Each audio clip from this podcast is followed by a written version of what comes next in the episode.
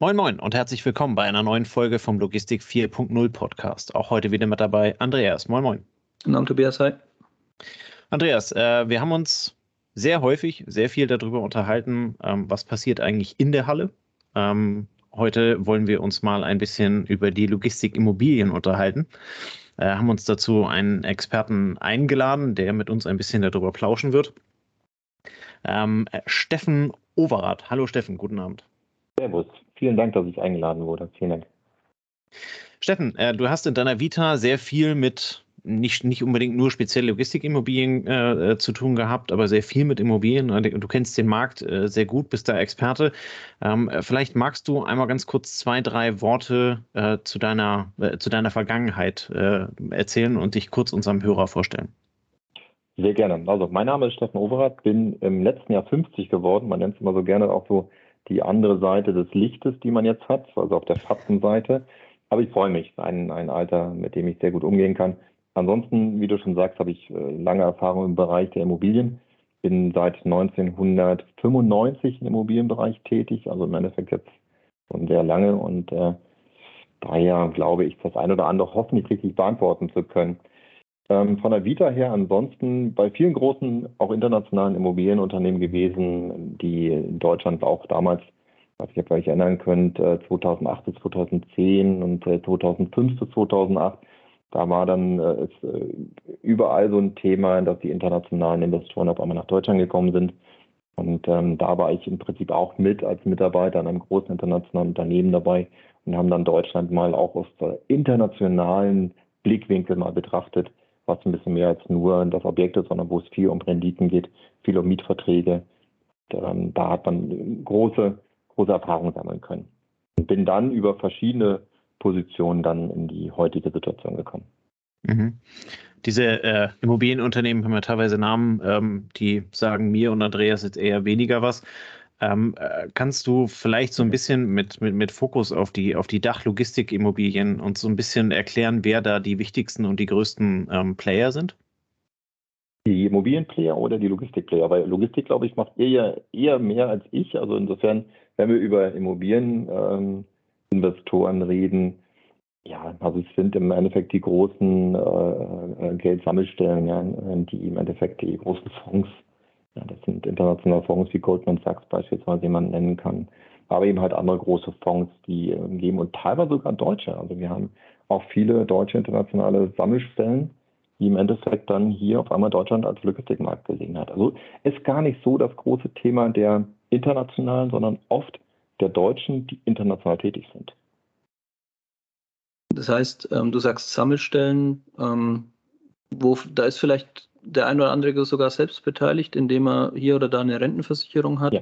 Oder genau. ähm, bei der Allianz oder wo auch immer oder VR Bank oder. Genau, also die Allianz ist auch sehr stark in dem Bereich tätig, aber es sind, äh, das sind viel äh, Pensionsfonds. Das sind äh, beispielsweise Pensionsfonds, äh, Pensionsfonds aus Amerika, aus Kanada, aus Frankreich, aus England, die dann beispielsweise auch für amerikanische äh, Feuerwehrmänner, ja, ausschließlich für amerikanische Feuerwehrmänner, das Geld anlegen und das tun sie in Deutschland und in Europa. Und was ist so die Motivation, das hier bei uns zu tun? Ist es die Stabilität oder ist es Langfristigkeit oder?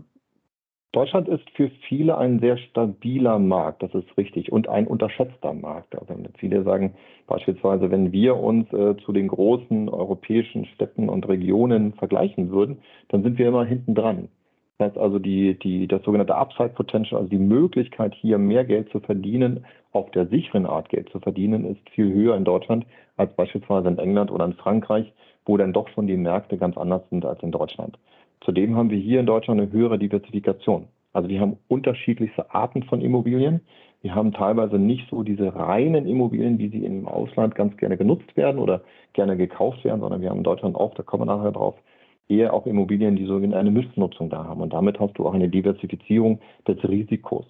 Ja, und ein, ein, ein Investor scheut Risiko ohne Ende, gibt lieber drei Euro mehr aus, um eine sichere Einlage zu haben, als beispielsweise in Objekte zu investieren, die möglicherweise eine höhere Rendite bringen, aber andererseits natürlich auch ein höheres Risiko in sich bergen. Okay. Der Vollständigkeit halber, jetzt haben wir so ein bisschen gesehen, wer das Geld zur Verfügung stellt. Die Nutzer dieser Immobilien, die gebaut werden, die dann vermietet werden, ähm, wer sind so die Main Player aus deiner Sicht? Das ist jetzt für einen Logistiker so, dass er jetzt wahrscheinlich sagt, kenne ich, kenne ich, kenne ich, aber ähm, was, was sind diejenigen, wenn du jetzt einem Immobilien-Neuling ähm, erzählst, wer denn die Hauptmieter sind, wen würdest du da nennen? Gut, ich meine, momentan im aller Munde ist Amazon, ja, wobei man ja Amazon immer noch darüber diskutiert, ist es ein Logistiker oder ist es ein Systemdienstleister, der eigentlich nur eine Plattform zur Verfügung stellt und andere nutzt in dem Bereich der Logistik. Wenn man, wenn man das mal jetzt mal außen vor lässt, da seid ihr, glaube ich, mehr Spezialist, kann man an erster Stelle fast schon auch Amazon momentan nennen als die große flächenfressende internationale äh, Heuschrecke, die man überhaupt kennt. Andererseits ganz klar die klassischen Deutsche Post, DRL, ja, und dann haben wir DB Schenker, DAXA, Kühnenagel, Renus. Oder wenn wir hier gerade auch im, im, süddeutschen Raum sprechen, darf man auch Nörpel nicht unterschätzen. Ja. Also wir haben ja mit DAXA und mit Nörpel zwei große reine Logistiker in, in Süddeutschland. Der Nörpel beispielsweise sitzt ja in Neu-Ulm, DAXA sitzt in Kempten. Ja, und äh, beide haben in den letzten Jahren massiv Flächen dazu gebaut und äh, dazu genommen, wie beispielsweise kann man jetzt auch schon wieder lesen in, in, in Odelshausen. Ja, wenn man von München nach Augsburg fährt, dann, dann kannst du nicht dran vorbeisehen. Ein Riesengebäude, was von Panatoni jetzt für Nörpel fertiggestellt worden ist, glaube ich, von mehr als 25.000 Quadratmetern. Wenn wir dann sehen, dass in Neu-Ulm beispielsweise der Nörpel von äh, Flächen von über 100.000 Quadratmeter hat, dann darf man auch schon sagen, gehört auch so ein regionaler Nörpel mit Sicherheit auch in den nächsten Jahren zu einem überregionalen oder sogar internationalen Logistiker. Das sind so die großen. Das kommt auch ein bisschen, vielleicht so aus der Historie mal gesprochen, vor 10, 20 Jahren gab es ja nicht diese große Immobilie mit, mit den typischen Logistik. Ähm, Anforderungen, die es heute hat. Ja? Also früher hatte man eine Halle. So. Oft war das so, dass der Logistiker beispielsweise die Halle selber gebaut hat. Beispielsweise hier können wir auch Honold nennen, kennt ihr glaube ich auch sehr gut. Honold ist so ein, so ein Twitter. Ja? Ronald ist einerseits derjenige, der im Endeffekt auch die Logistikleistungen anbietet und durchführt, andererseits aber auch die Gebäude selber baut. So, und das war früher eigentlich so Standard. Die kleinen Fuhrunternehmen, die angefangen haben, haben alle ihre eigenen Hallen gehabt. Dann wurde das immer größer und immer größer und dann fing das an, ein System zu werden. Und dieses System wurde dann 2010, 2012 eigentlich, wenn du so willst, wie soll man sagen, in, ein, in einen Standard gegossen, dass man, heute sprechen wir über Big Boxen, ja, und, und äh, eine Big Box ist im Endeffekt nichts anderes als eine 10.000 Quadratmeter Halle, die immer gleich aussieht. Ja, dann hast du die großen ähm, Projektentwickler, die, die einen Standard bauen, ja, von 12 auf 12 Meter, 12 auf 24 Meter, diese Hallen an sich. Und damit hast du immer automatisch eine, einen Standard von 5.000, von 10.000, 15.000, 20.000 Quadratmeter. Und das hat sich Anfang 2010 so etabliert. Ja, das war so eine Zeit. Und davor war das Vogelbild.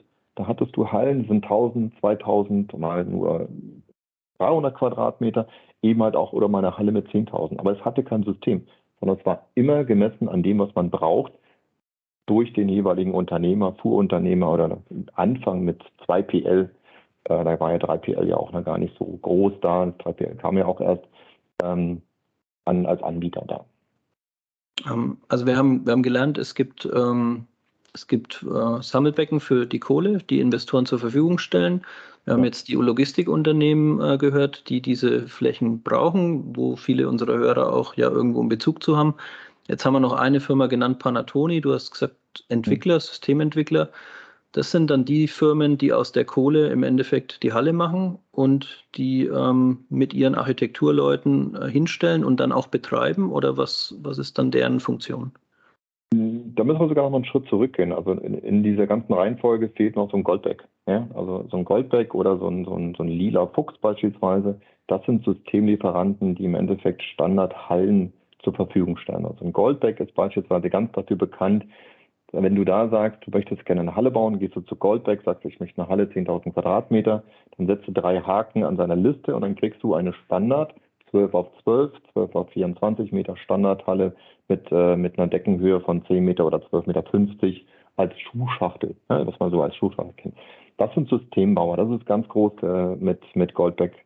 Und ähm, so ein Panatoni oder so ein P3 ähm, oder wie die alle heißen, also Goodman, ja, das sind internationale Projektentwickler, die im Endeffekt beauftragen dann einen Goldback mit dem Bau. Und selbst treten sie als Entwickler auf, der das ganze große Ganze als Klammer organisiert.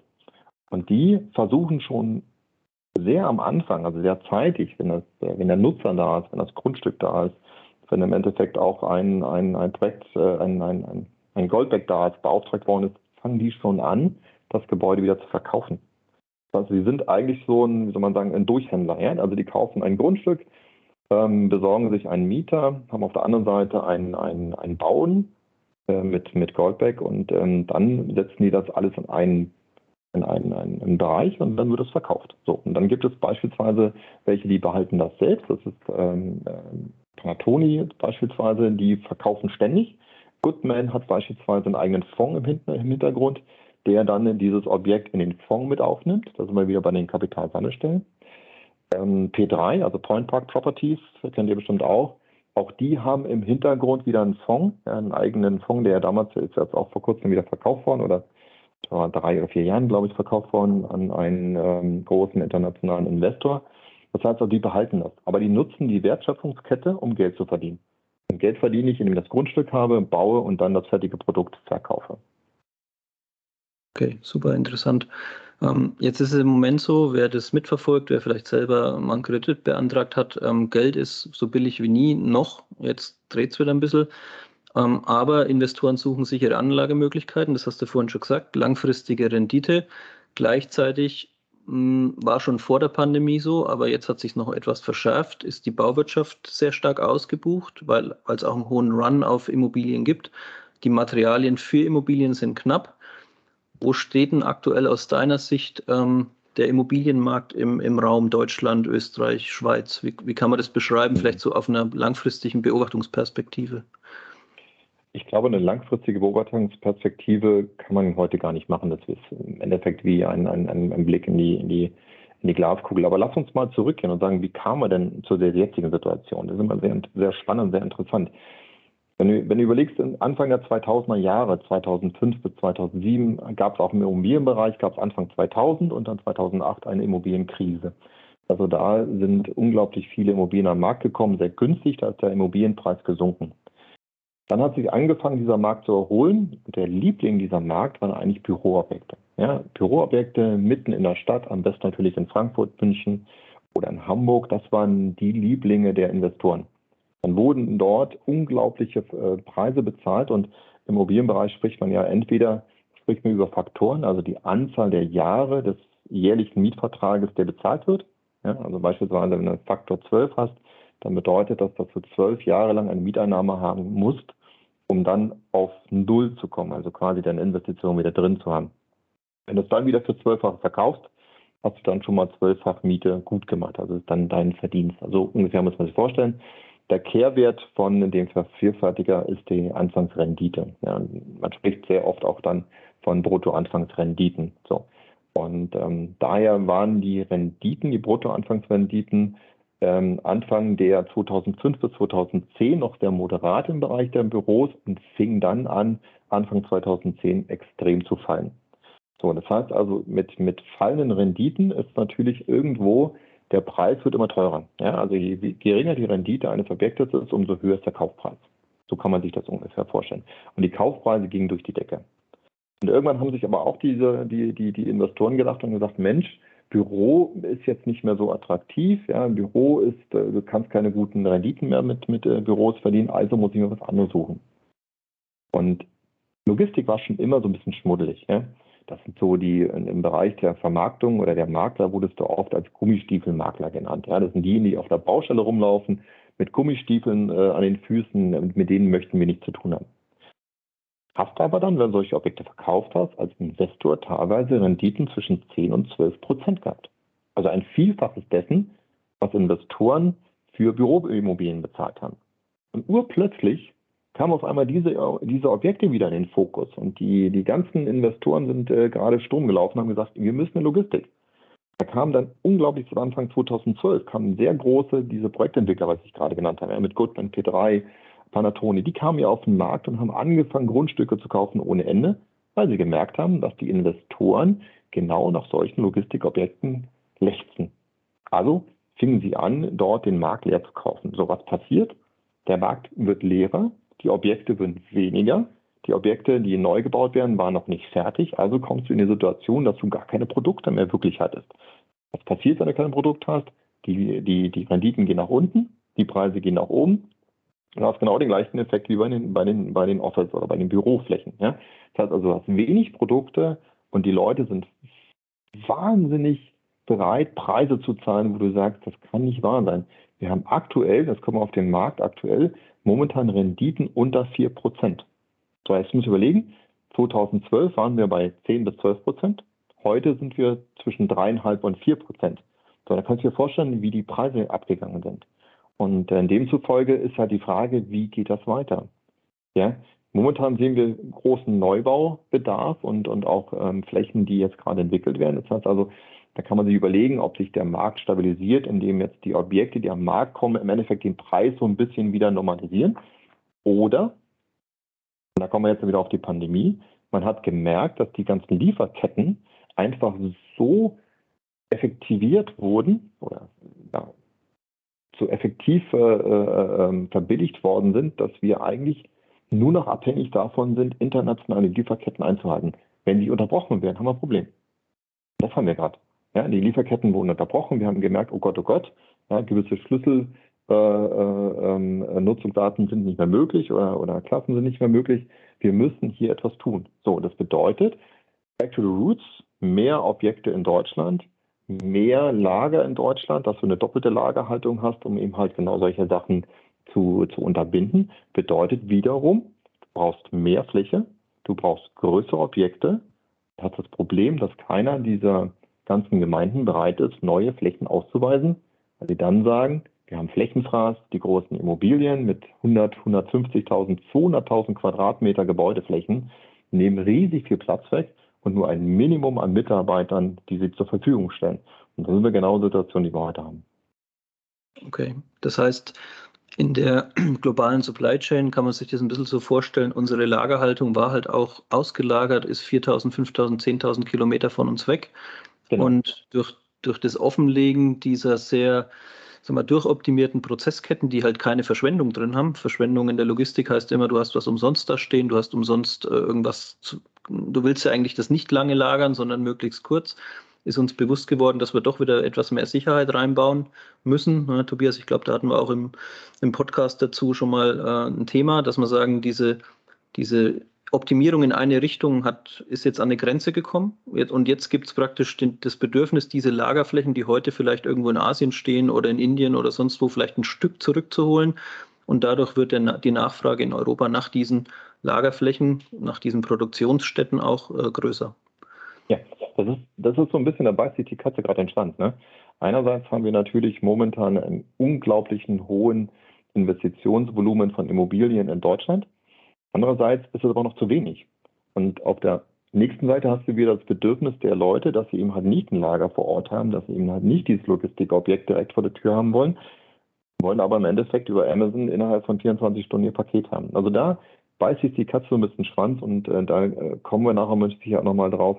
Da brauchen wir mehr Transparenz und ein frühzeitiger Einbinden von Bevölkerung und von, von, von Leuten, die auf dem Land leben, um denen so ein bisschen die Angst zu nehmen, dass eben halt nicht diese 125.000 Quadratmeter große Immobilienbutze dann vor der Tür steht.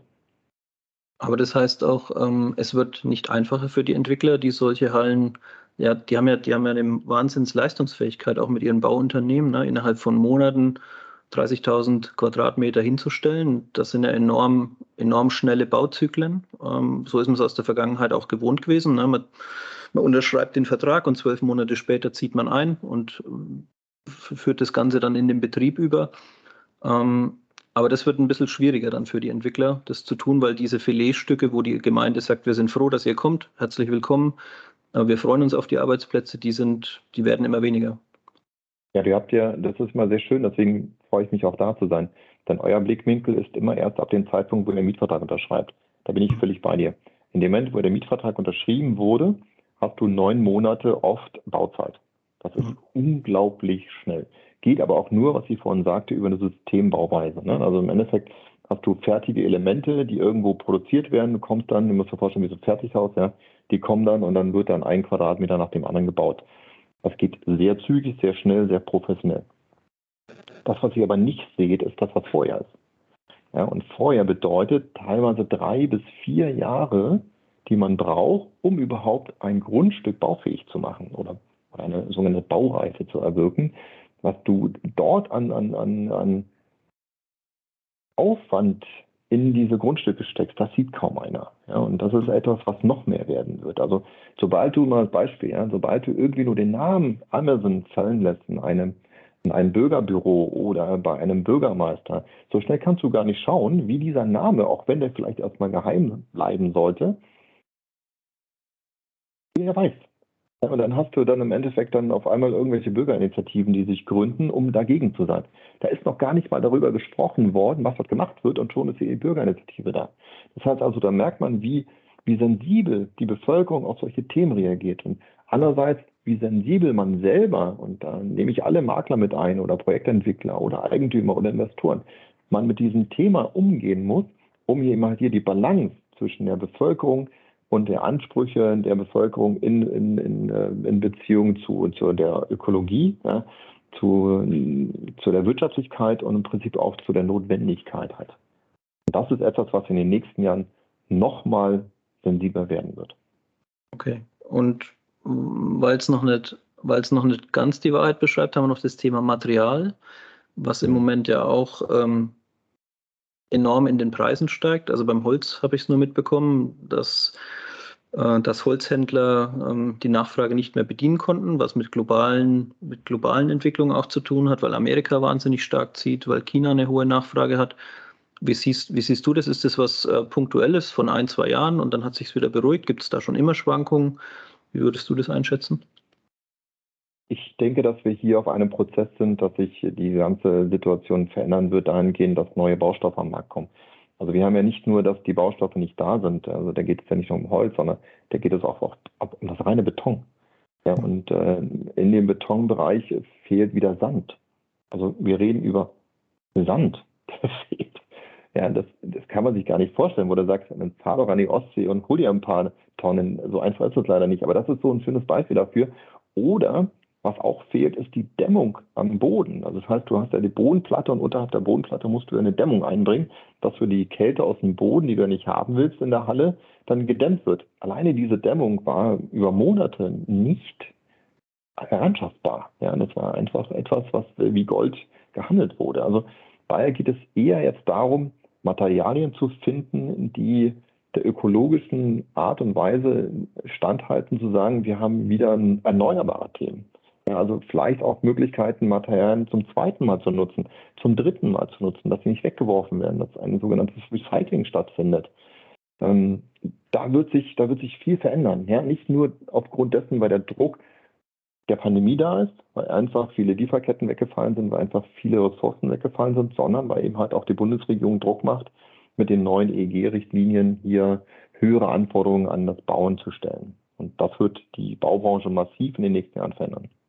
Also man kann es vielleicht als Otto-Normalverbraucher auf der Autobahn beobachten. Ne? Da war es eben früher so, dass man bei den Autobahnbauten die Betonmischer gesehen hat. Heute sieht man, dass der Altbelag abgearbeitet ja. wird. Dann gibt es mobile Verarbeitungsanlagen, die machen daraus neues Material, was dann wieder als Untergrund aufgebracht wird, bevor die PR-Maschine wieder drüber zieht. Ne? Das wird wiederverwendet, recycelt. Absolut. Absolut. Und das wir in, in Baumaterialien haben, haben wir in Immobilien ja genauso. Also lässt sich ja eins zu eins abbilden. Ähm, bis jetzt war das ja immer so, du hast eine grüne Wiese, ja, du gehst zum Bürgermeister, sagst, lieber Bürgermeister, ich bringe dir einen großen Logistiker, der will 25.000 Quadratmeter, gib mir bitte ein 50.000 Quadratmeter Grundstück und alle sind fein. So, das wird sich ändern. Das heißt also, wir hatten vor fünf oder sechs Jahren, hatte ich schon mal eine, eine Veranstaltung, in der ich darüber gesprochen habe, dass im Endeffekt dieses ganze Brownfield, also alte Hallen, nicht mehr nutzbare Produktionsstätten und so weiter, heute wieder genutzt werden müssen, weil sie im Endeffekt ja schon mal erschlossen sind, weil sie schon, weil sie ja schon da sind, weil im Endeffekt ja auch dort eine Versiegelung stattgefunden hat, die man einfach wieder nutzen kann. So, das hat vor Jahren war das im Endeffekt uninteressant, weil man gesagt hat, ich habe einen Systembauer, ich gehe auf das Grundstück, das kostet mich, keine Ahnung, 100 Euro den Quadratmeter. Ich nehme einen Systembauer, ähm, der mir eine 10.000 Halle hinsetzt, dann reden wir über 350 bis 500 Euro den Quadratmeter für den Neubau, bis bei 600 Euro, dann ein paar Nebenkosten bis bei 700 Euro, dann kannst du planen. Ja? Also die 700 Euro setzt ins Verhältnis, welche Miete muss ich erzielen, um die 700 Euro mit einer gewissen Rendite wieder reinzuhaben. Relativ einfache Rechnung. Das geht aber heute nicht mehr. Heute geht man darüber und sagt, okay, ich brauche Ausgleichsflächen. Also wenn du heute ein Grundstück mit 100.000 Quadratmeter kaufst, dann hast du nicht nur das Grundstück, sondern du hast auf einmal die Verpflichtung, in einer gewissen Anzahl von Quadratmetern im Verhältnis zu deinem Grundstück Ausgleichsflächen darzustellen und diese Ausgleichsflächen auch zu bewirtschaften. Also es ist nicht nur, dass man sagt, ich muss ein Grundstück noch dazu kaufen, was nie bebaut werden darf, sondern ich muss es aktiv auch bewirtschaften. Ja? So, dann kam auf einmal diese ganzen ökologischen Punkte. Dann konnte man sich so ein bisschen rauskaufen. Ja? Dann hat man gesagt, okay, ich kaufe die Punkte, kostet mich, weiß ich nicht, 20 Euro der, der Punkt, wie auch immer. Und ähm, dann ist man reingewaschen. So, dieser Preis hat sich auch in den letzten Jahren verdreifacht, der Ökopunkte. Äh, und man möchte es gar nicht mehr so, sondern man möchte wirklich Ausgleichsflächen haben. Und man geht sogar noch weiter und sagt, man möchte eigentlich eher schon bestehende versiegelte Flächen wieder neu nutzen. Denn diese Standorte, wo sie früher einmal auf den Standorten diese Hallen gebaut haben, die waren ja damals ja gut. Die waren ja damals ja gute Standorte. Und heute oft sehr nah an der Stadt liegend, weil es ja, früher waren ja die Städte kleiner und, und demzufolge war ja das Logistikobjekt außerhalb der Stadt. Heute durch das Wachstum der Städte ist es teilweise sogar innerhalb der Stadt. Also wiederum für City-Logistik super interessant, aber teuer. Teuer durch, dadurch, dass du das Altmaterial abreißen musstest, um dann im Endeffekt dann etwas Neues zu bauen. Aber heute gesehen, heute ist es wieder günstig, weil du dann sagen kannst, du hast den Standort schon mal, also einen sehr guten Standort, den gab es ja schon mal. Du hast eine, eine Fläche, die am Markt etabliert war. Das heißt, du hast nicht das Thema mit irgendwelchen Bürgerbegehren oder irgendwelchen anderen Themen, sondern du hast ja oft ein Baurecht auf dem Grundstück, eine Baugenehmigung, eine ehemalige, die du nutzen kannst. Also etwas, was du heute schon wieder zum zweiten Mal ähm, dafür hernehmen kannst, um was Neues zu bauen. Das wird immer mehr jetzt auch in der Zukunft kommen, dass sogenannte Brownfields einem Greenfield, also auf der, das Bauen auf der grünen Wiese vorgezogen wird. Okay, also wir haben gelernt, ähm, es ist komplexer als früher. Früher hat man sich ein Feld gesucht und hat dort ähm, sozusagen aus, aus dem Katalog ausgesucht, was man haben möchte und dann stellt es jemand frisch hin. Heute muss man eventuell schon vorhandene Standorte nehmen, entsprechend aufbereiten, kann dann wieder bauen, hat etwas weniger Diskussion, aber es führt in Summe dazu, ähm, dass es nicht mehr, also dass man vielleicht, oder jetzt mal als Stichwort, ähm, dass man eben keine Halle mehr baut, wo man sagt, ich habe einen Quadratmeter und zwölf Meter Hallenhöhe und da kann ich dann tun, was ich will, sondern du hast das so in der Vorbereitung ein bisschen eingebracht, Doppelgeschossigkeit könnte dann ja. eine Lösung sein, um dort ja. ähm, effektiver auf der Bodenfläche zu werden. Kannst du, kannst du die Doppelgeschossigkeit nochmal etwas beschreiben? Ja, also äh, auch das ist ja nichts Neues. Also es gab früher schon Objekte, die doppelstöckig gebaut worden sind. Äh, ich erinnere bloß daran, dass auch mal daran, dass in Garching, das ist ein Vorort von München, gab es schon in den 80er Jahren doppelstöckige Gebäude. Nur hat man sie damals nicht doppelstöckig in die Höhe gebaut, sondern man hat etwas ausgegraben, hat dann ein, ein, ein heute würde man sagen, Souterrain geschaffen, wo dann LKWs runterfahren konnten, von unten andienen, sodass du im Endeffekt eine Andienungsebene im Untergeschoss hattest und eine Andienungsebene im Erdgeschoss. Also, naja, das ist nichts Neues. Es ist nur nicht mehr populär gewesen, weil man genug Greenfield zur Verfügung hatte, um neu zu bauen. Jetzt, wo im Endeffekt ja diese ökologische Situation gekommen ist, dass du nicht mehr so einfach versiegeln kannst, wären natürlich für solche Sachen wieder interessant. Auch die Kostenfrage war vor zehn Jahren überhaupt gar nicht diskussionsfähig, ja, weil man gesagt hat, es ist viel zu teuer, in, in die Höhe zu bauen, als in die Breite. Auch das sind Themen, die heute sich total gewandelt haben. Es ist nicht mehr zu teuer. Es ist halt nur die Frage, wie effektiv kriege ich das hin, dass ich im Endeffekt im Erdgeschoss eine Logistiknutzung habe, im Obergeschoss beispielsweise, wie es in München in Farmdorf ist, wo müssen wir auch wieder Amazon nennen, weil die waren die ersten im Großraum von München, die in Doppelstöckigkeit genutzt haben, ähm, die im Endeffekt ja oben dann HelloFresh hingesetzt haben. Das heißt also, oben sind dann die Sprinter hochgefahren, um eben halt nicht so eine Bodentraglast zu haben, dass du unten alle fünf Quadratmeter in, in, in eine Säule brauchtest, damit die Tragfestigkeit gegeben ist, sondern wo du mit Sprinter hochfahren konntest. So, und das ist im Endeffekt wieder ein Thema für die nächsten Jahre. Beispielsweise Paco Bär, ja, ist einer der großen Projektentwickler, auch im Frankfurter Raum. Der fängt jetzt auch schon wieder an oder hat jetzt, glaube ich, in Hamburg ein, ein Riesenterminal gebaut über zwei Etagen, wo tatsächlich auch LKWs oben hinfahren können, um eben halt Fläche, die man nicht hat, oder Fläche, die man nur wenig hat, am besten auszunutzen.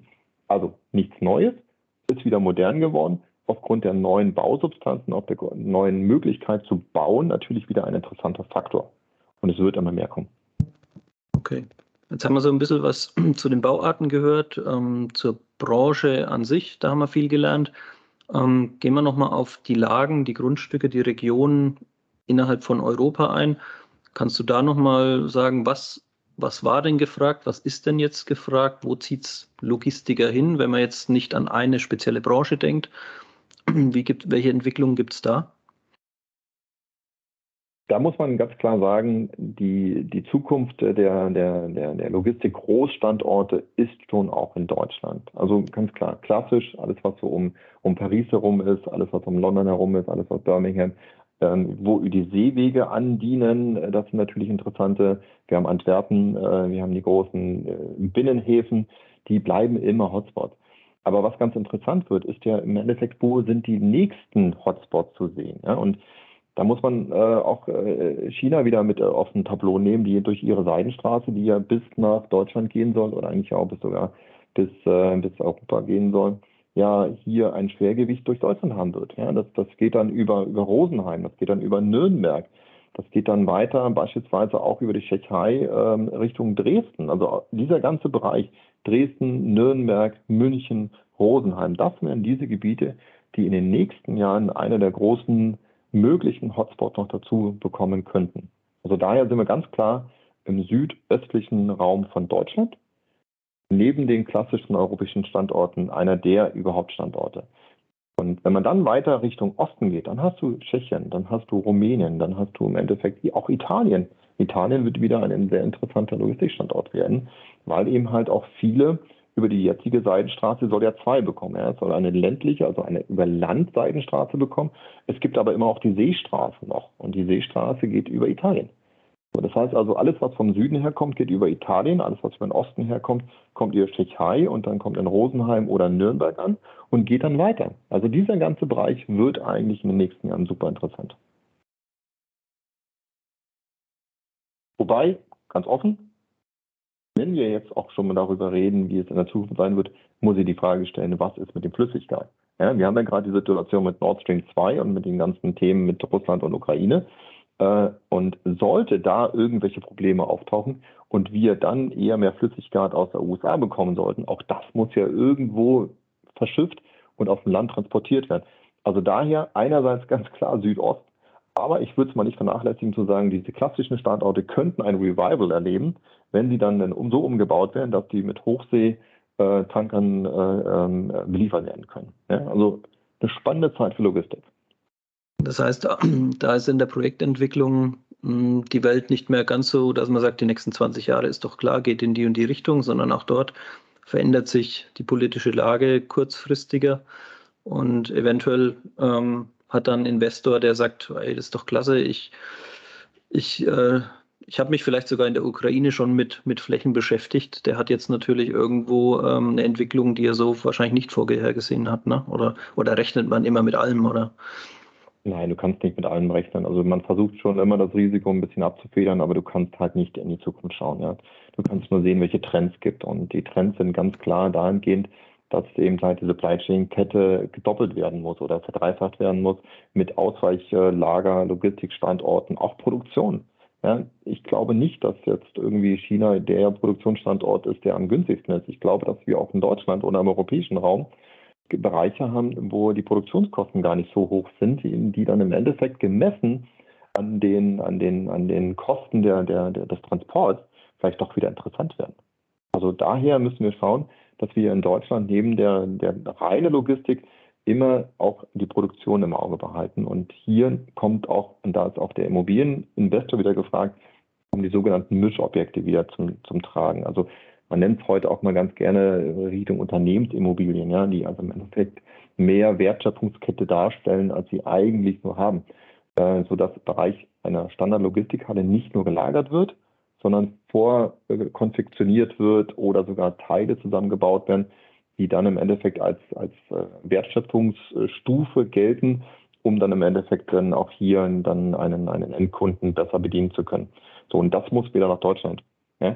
Also wir müssen im Endeffekt auch schauen, dass Logistik und Produktion wieder zu Schlüssel, Branchen in Deutschland werden, äh, zu wichtigen Branchen werden und dass wir denen nicht alles außer Hand geben irgendwo in den anderen Staaten, sondern dass wir bei uns in Deutschland zumindest so weit ein Backup haben, dass in solchen Situationen, die wir gerade haben, wir auch sagen können, okay, klar sind wir betroffen, aber wir sind nur minimal betroffen, weil wir größtenteils auch noch hier gewisse ähm, Puffer und Kapazitäten vorgehalten haben, die wir jetzt nutzen können.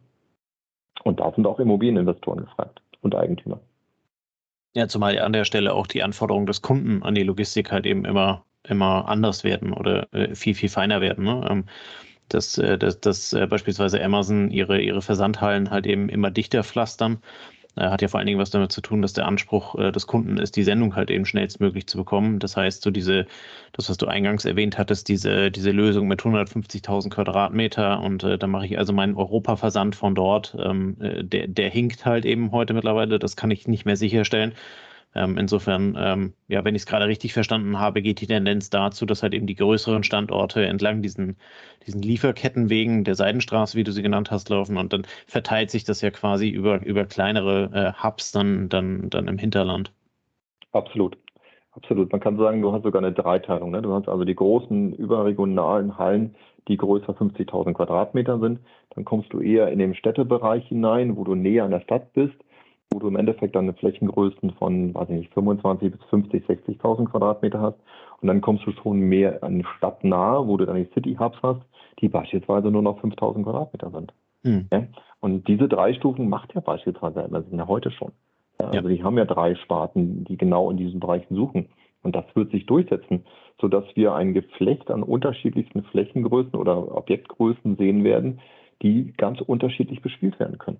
Und ähm, da könnte man beispielsweise, sieht man auch alte Fachmärkte. Ja? Fachmärkte ist ja auch wie, weiß nicht, wie, wie Sauerbrot ja, äh, gebaut und, und angeboten worden, äh, die heute vielleicht gar nicht mehr notwendig sind. Und, und auch die werden heutzutage für City Hubs genutzt, um eben halt hier diesen großen Stadtverkehr zu vermeiden. Ähm, jetzt haben wir ja seit einiger Zeit eine neue Regierung, ähm, die sich äh, und, unter anderem auch mit dem, mit dem Thema Wirtschaft, aber halt eben auch vor allen Dingen dem Umweltschutz auseinandersetzt. Ähm, Andreas hat vorhin so schön gesagt, jede Strecke in der Logistik, äh, die wir quasi zu viel fahren, ist, ist verlorenes Geld. Ähm, das sieht ja im ersten Moment erstmal nach einer Win-Win-Situation aus. Also einerseits äh, gehen wir auf das Thema Nachhaltigkeit, andererseits gehen wir auf das Thema Wirtschaftlichkeit. Ähm, was glaubst du in dem kompletten Konstrukt, ähm, welche Änderungen äh, sich, sich in der nächsten Zeit da für Logistiker und halt eben auch für Logistikimmobilien ähm, ergeben? Ja, da ein wichtiger Punkt. wir hatten vorhin ganz kurz darüber gesprochen, als wir Baustoffe gesprochen haben, also die Zweit- und Drittverwendung von bestehenden Baustoffen, das wird ein Thema sein. Dann wird natürlich die regenerative Energie ein Thema sein, Photovoltaik, ähm, Bodenwärme, diese Erdwärme, die man nutzen kann und so weiter. Das wird, das wären, das wären Sachen, die Herausforderungen sind zukünftig für Eigentümer.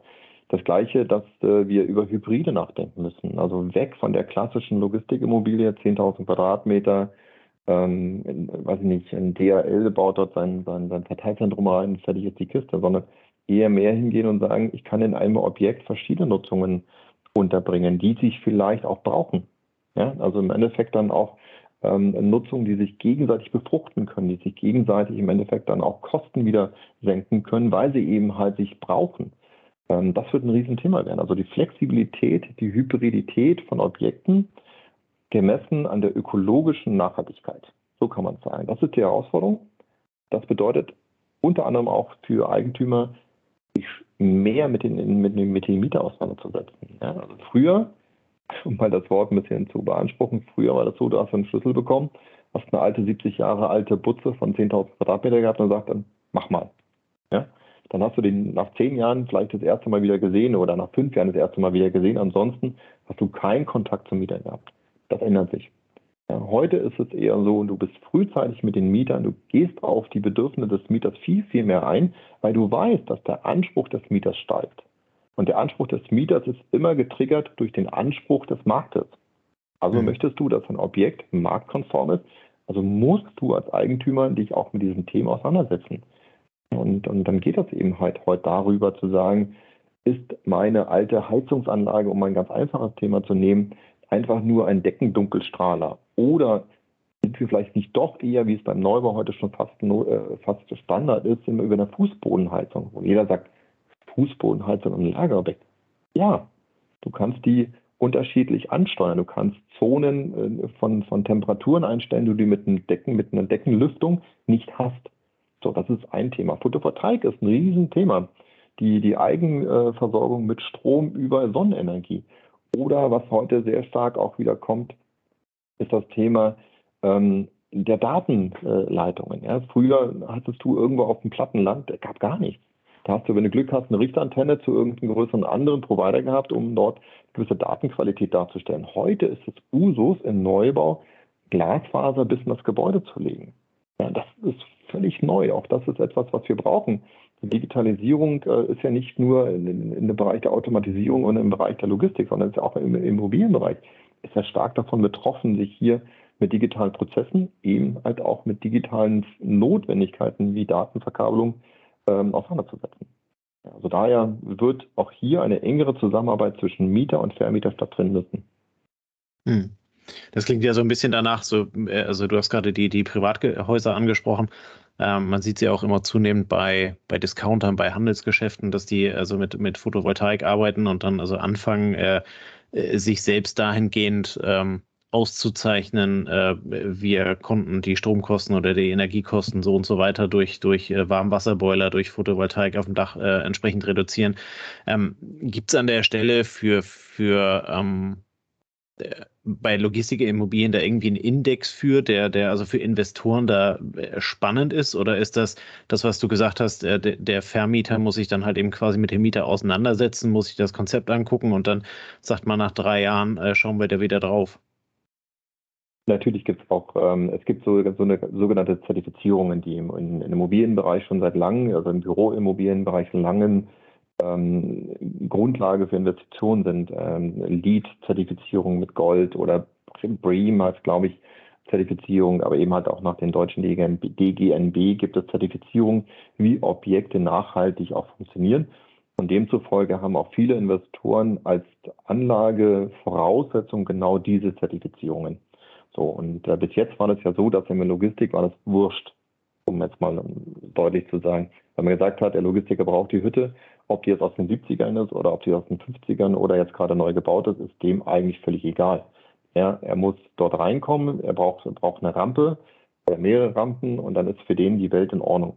Und die Zeit hat sich geändert. Ja, das heißt also, wir haben ja nicht nur eine Rampe, sondern wir haben jetzt auf einmal pro 1000 Quadratmeter eine Rampe. Das heißt, bei einer 10.000er Halle hast du auf einmal 10 Rampen. Du hast unterschiedliche Rampen, du hast äh, ebenerdige Rampen, du hast äh, mit, mit Schwerlast-Lkw befahrbare äh, Hallen, wo du reinfahren kannst mit einem Schwerlaster, du hast Seitenbeladung, du hast die unterschiedlichsten Anforderungen alleine nur im Bereich der Andienung, die es früher gar nicht gab.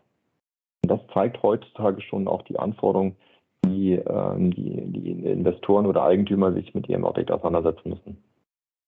Okay, also gibt es da so ein, ein richtiges Rating, äh, was ist ein guter Logistikimmobilienvermieter und was ist ein, ein guter Logistikimmobilienvermieter? Vermieter im Sinne von Objekt, ja. Also ein ja. zertifizierter Immobilienvermieter, glaube ich, sowas gibt es nicht. Das ähm, zeigt nur wahrscheinlich die Erfahrung, wer, wer gut ist. Auch da gibt es ganz viele neue Investoren oder Eigentümer, die sich jetzt am Markt hier etablieren.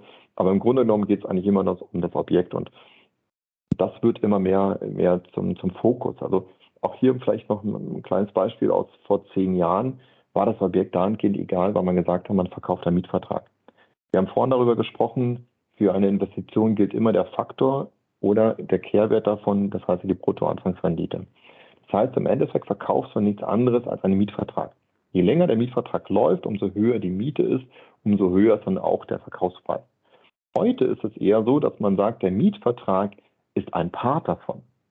Im Grunde gilt im Endeffekt ein großer Katalog, und da kommen wir wieder, was du vorhin sagtest mit dem Katalog.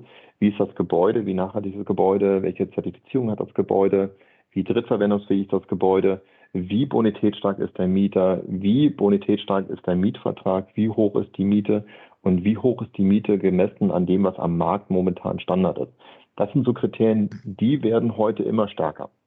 Und da muss man auch dazu sagen, dass die hohen Werte, die heute zustande gekommen, natürlich sehr, sehr stark und sehr eng an diesem Katalog hängen. Das bedeutet, vor, vor einigen fünf, sechs, sieben, acht Jahren, wenn du mal von zehn Punkten zwei nicht hattest, war es nicht so schlimm. Heute bei den hohen Verkaufspreisen und du hast 100 Faktoren, die mit reinfließen und beispielsweise nur ein Faktor ist nicht gegeben, dann springen viele ab. Dann ist okay. es nicht so nach dem Motto, dann bessern wir nach, sondern dann ist für die kategorisch das Thema durch. Also das heißt, sehr sensibel da, auch im Ankauf. Das heißt, da hat so ein gewisser Shift Richtung Qualität stattgefunden, sowohl Absolut. was die Bausubstanz angeht, als auch was die verschiedenen 100 Punkte angeht. Ähm, du hast das auch im Vorgespräch erwähnt. Ähm, auch der, der Look einer Logistikimmobilie. Ne? vorhin hast du gesagt Schuhschachtel. Ich ich kann mich jetzt nur so ein bisschen auch an Tirol äh, oder nördliches Italien erinnern. Da sieht man Logistikimmobilien, die schauen ultra futuristisch aus, weil sich jemand halt ein bisschen Gedanken gemacht hat, wie wirkt es in der Umgebung und was will ich denn als Firma auch darstellen. Na, die versuchen das dann in das Design noch mit reinzubringen. Absolut. Also das, da hast du völlig recht. Ein schönes Beispiel ist auch hier, wenn du Richtung Kempten fährst äh, von, von München aus, dann kommst du in Kempten an Habe vorbei. Ja? Und Habe hat einen mega futuristischen Riesenproduktionsstandort hingebaut, der alles so Lagerproduktion äh, und Logistik beinhaltet und ein unglaubliches Design hat. Das wird, das wird auch eines der prägenden Themen sein und auch eines der wichtigen Themen sein, dass man Objekte hinstellt, die nicht nur funktional sind, sondern die auch Design auf dem neuesten Stand sind und die im Endeffekt auch sich in die, in die Umgebung mit einfügen. Ja, also wenn ihr jetzt schon eine 50.000 Quadratmeter Gebäude links gleich neben der Autobahn hast, dann willst du da nicht einen Betonklotz haben, sondern willst vernünftig eine, äh, eine vernünftige Sicht auf das Gebäude haben, vielleicht auch eine unterbrochene Fassadenstruktur, vielleicht auch eine teilweise begrünte Fassadenstruktur, eine unterschiedlich gestrichene Farbenstruktur. Also im Endeffekt ein Gebäude, was sich so mit der Umgebung mit einpasst, ohne dass du gleich so einen Betonklotz vor dir hast. Mhm. Das ist dann das ein Thema. Du hast, du hast vorhin schon mal ein bisschen ähm, ja, dem Logistikimmobilienvermieter mitgegeben, hey, du musst dich mehr um deine Mieter kümmern. Jetzt haben wir hier im Podcast eventuell viele Beteiligte an Mietern oder viele Leute, die für Mieter arbeiten. Was, was macht denn einen guten Mieter aus von einer Logistikimmobilie? Was würdest du denn dir von dem wünschen? Dass ich zehn Jahre von dem nichts höre, der brav seine Miete zahlt.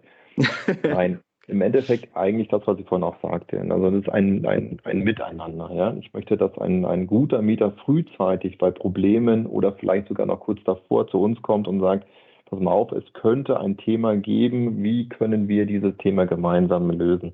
Und das wird es sein. Die Kommunikation mit den Mietern und der Kommunikation von dem Mieter zum Vermieter ist eines der wichtigsten Punkte. Frühzeitig mit an den Tisch holen, frühzeitig auch die Anforderungen kommunizieren sodass auch der Vermieter die Möglichkeit überhaupt hat, sich mit diesem Thema auseinanderzusetzen und nicht einfach zu sagen, ich brauche mal übermorgen eine Glasfaserleitung. Ja? Und das ist oft noch der Fall, dass, dass äh, Mieter den Vermieter auf einmal in eine Situation setzen, dass der Vermieter überhaupt gar nicht reagieren kann. Und, und da muss ein Umdenken stattfinden. Daher ist ein guter Mieter einer, der frühzeitig auf den Eigentümer zugeht und gemeinsam am Tisch miteinander redet. Auch ein Thema, jetzt in meiner neuen Funktion als Geschäftsführer, was ich immer wieder auch sage, ist, redet mit euren Mietern. Wann habt ihr das letzte Mal mit den Mietern gesprochen? Ja?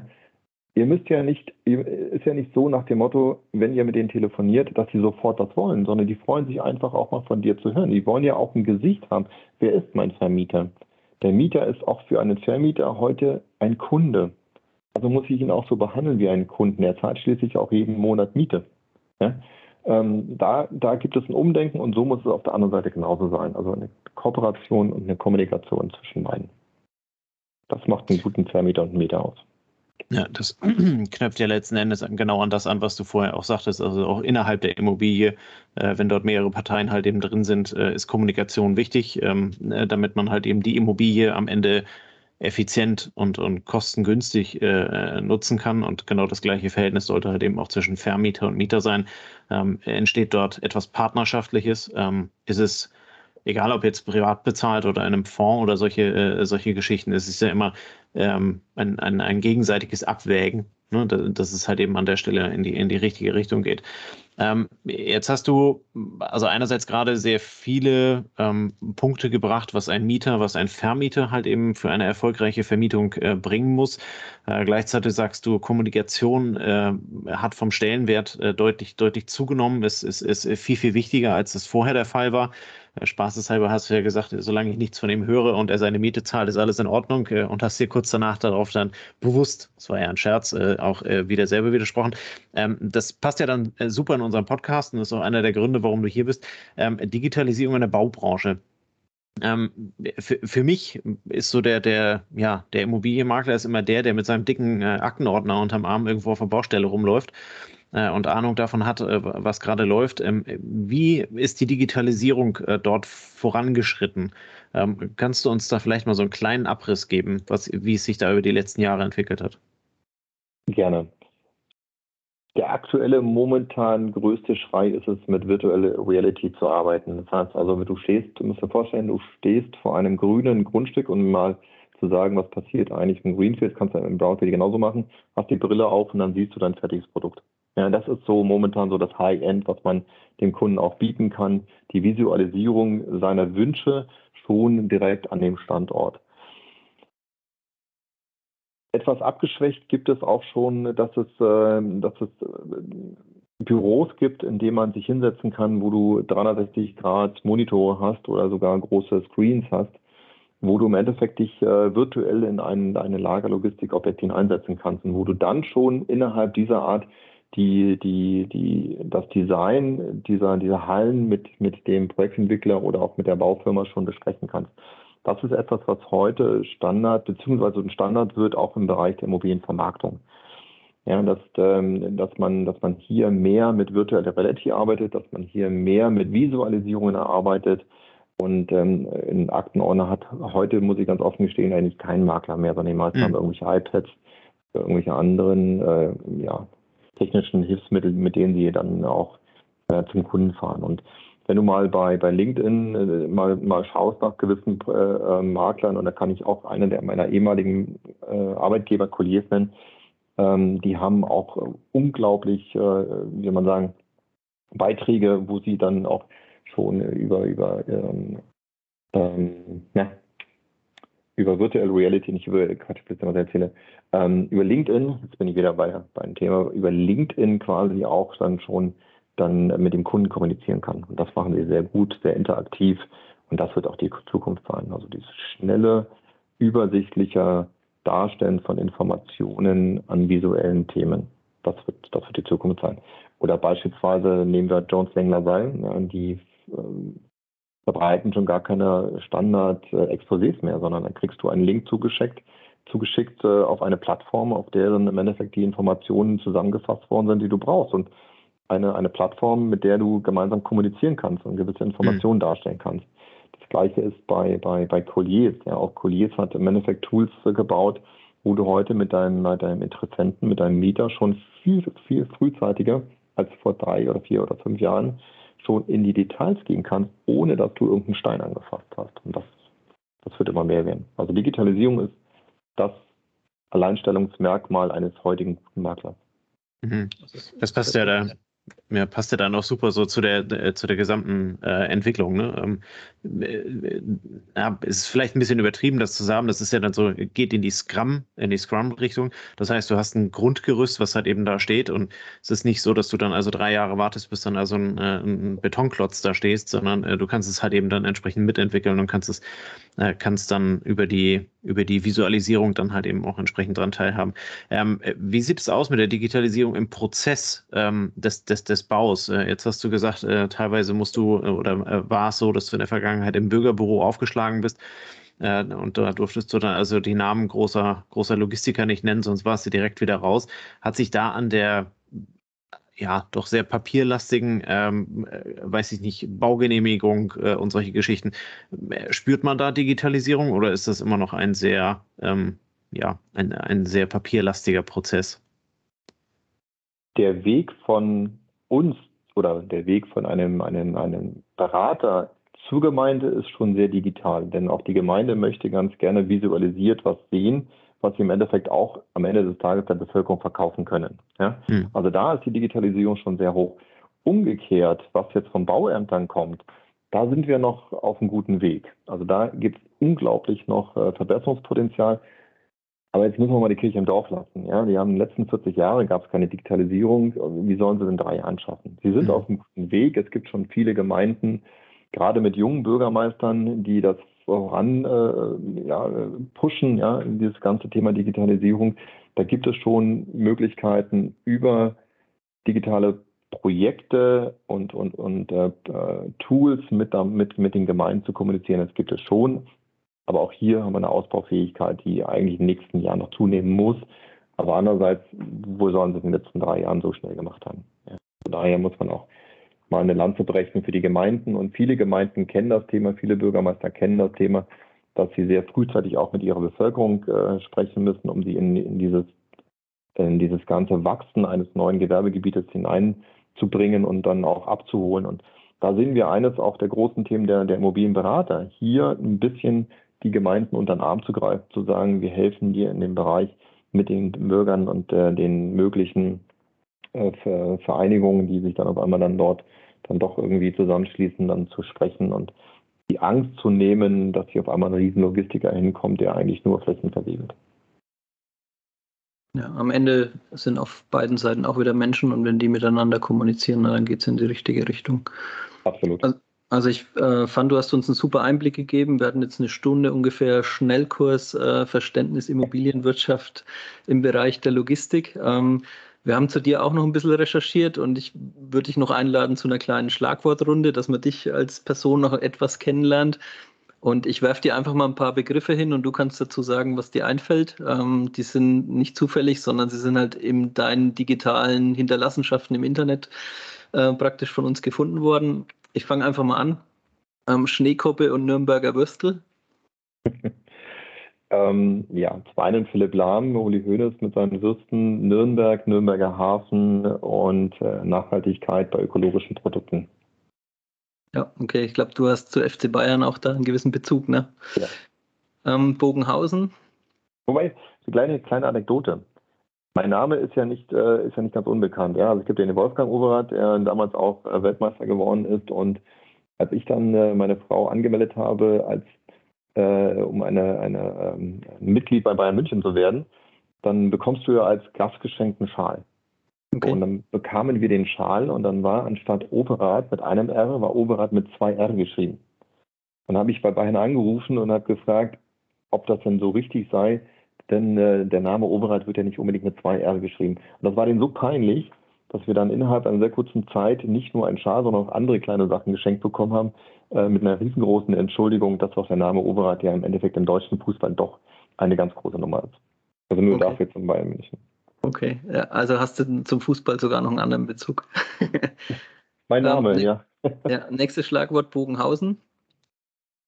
Bogenhausen wird interessant, welchen Bezug ich dazu habe, weil Bogenhausen ist Münchens teuerste Wohngegend mit vielen Villen, äh, vielen alten, wunderschönen Häusern. Aber eigentlich habe ich nicht so wirklich viel Bezug zu Bogenhausen. Deswegen würde mich mal interessieren, wie kommt ihr auf Bogenhausen?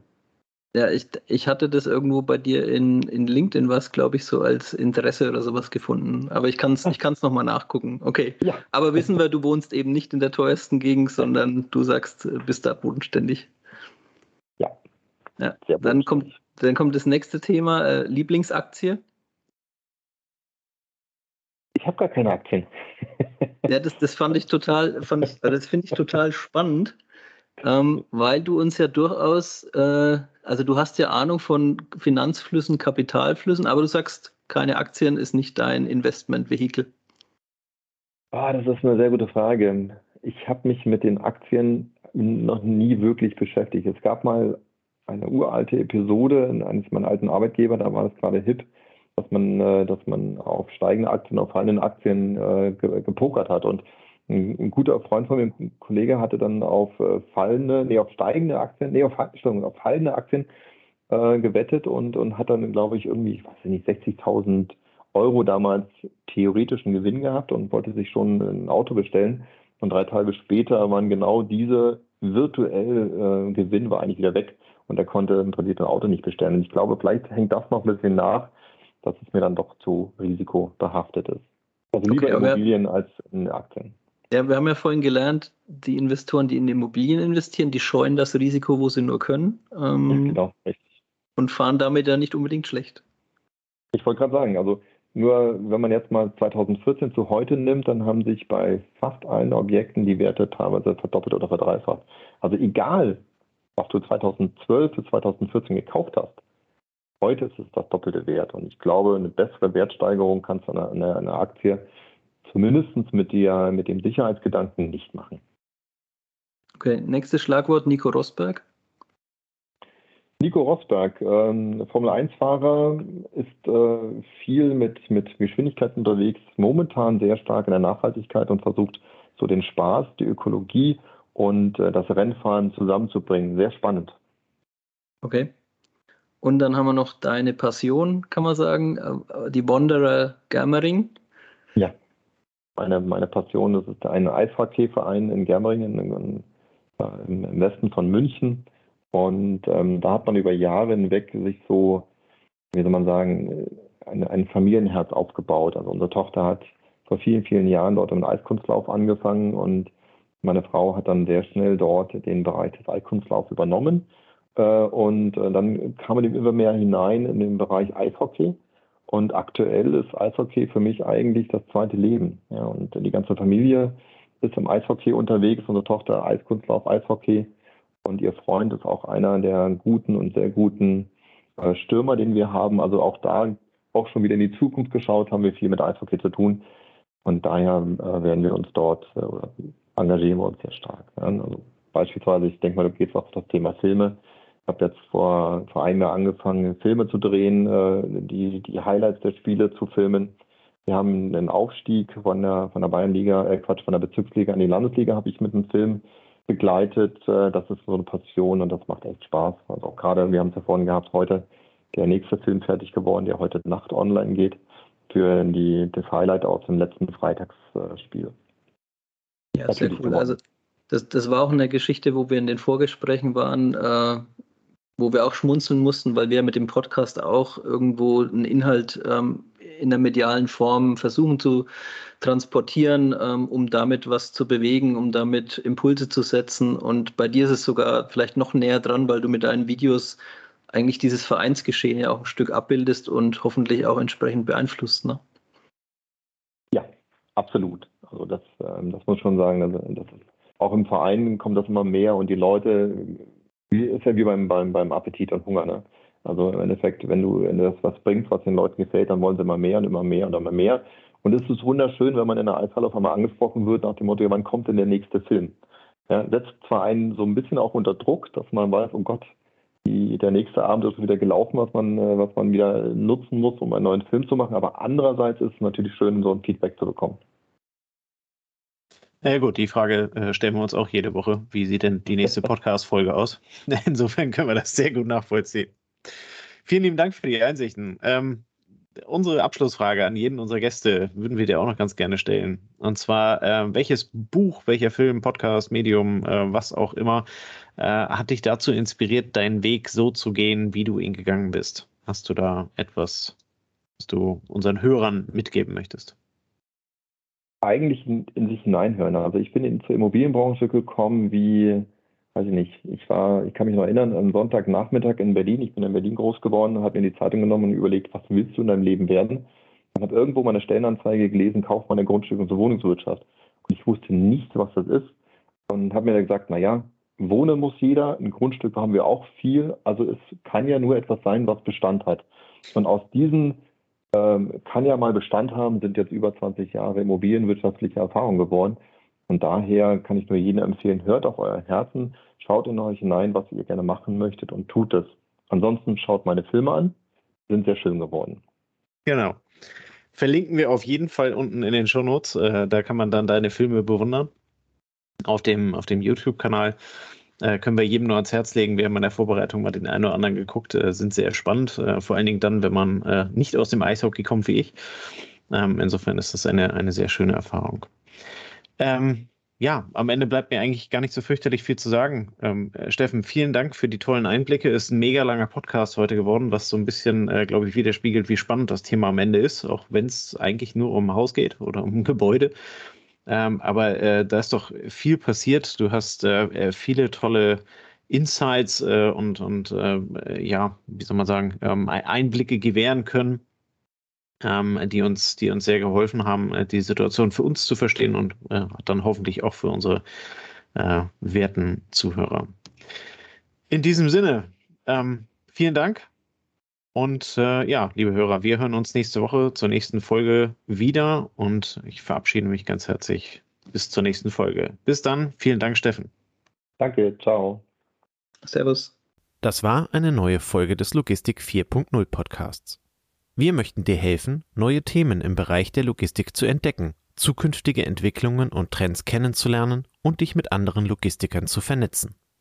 Um regelmäßig zu neuen Folgen informiert zu werden, werde Mitglied in unserer Gruppe Logistik 4.0 auf LinkedIn oder folge den Logistik 4.0 Profilen auf Twitter, Facebook oder Instagram. Unsere Folgen werden mit Hilfe unserer Patreons produziert. Besonderer Dank gilt dabei unserem Patreon 4.0 der Firma Bord. Weitere Informationen, wie auch du unseren Podcast unterstützen kannst, findest du auf unserer Homepage logistik4.0.de. Hast du einen interessanten Themenvorschlag oder möchtest du dich als Interviewgast bewerben, kontaktiere uns per Mail an logistik4.0 at gmail.com. Bei persönlichen Kontaktanfragen an uns schreib uns gerne dein Anliegen dazu, damit wir wissen, wie wir diese Anfrage einordnen können und dich unter dem täglichen Spam schnell herausfischen können. Vielen Dank und weiterhin viel Spaß mit unserem Logistik 4.0 Podcast.